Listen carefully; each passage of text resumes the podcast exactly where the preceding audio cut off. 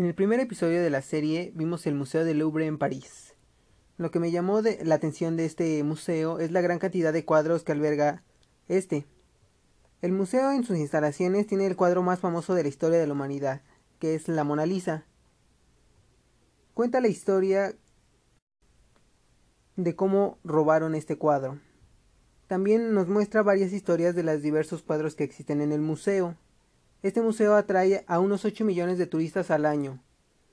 1.300 personas son las encargadas de la seguridad del mismo y tiene 2.500 empleados o trabajadores.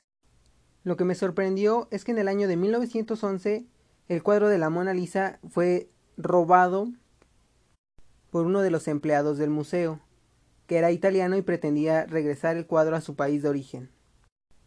Este robo fue el que le otorgó el gran reconocimiento a esta pieza de, arte. Por este robo despidieron a una gran parte del personal de seguridad del museo.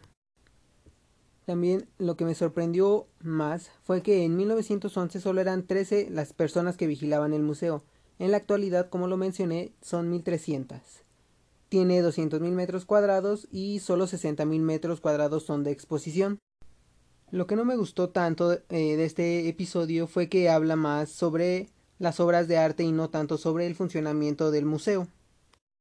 Algo que aprendí nuevo sobre los museos es la gran magnitud de personal que es necesario para operar el funcionamiento de estos grandes lugares.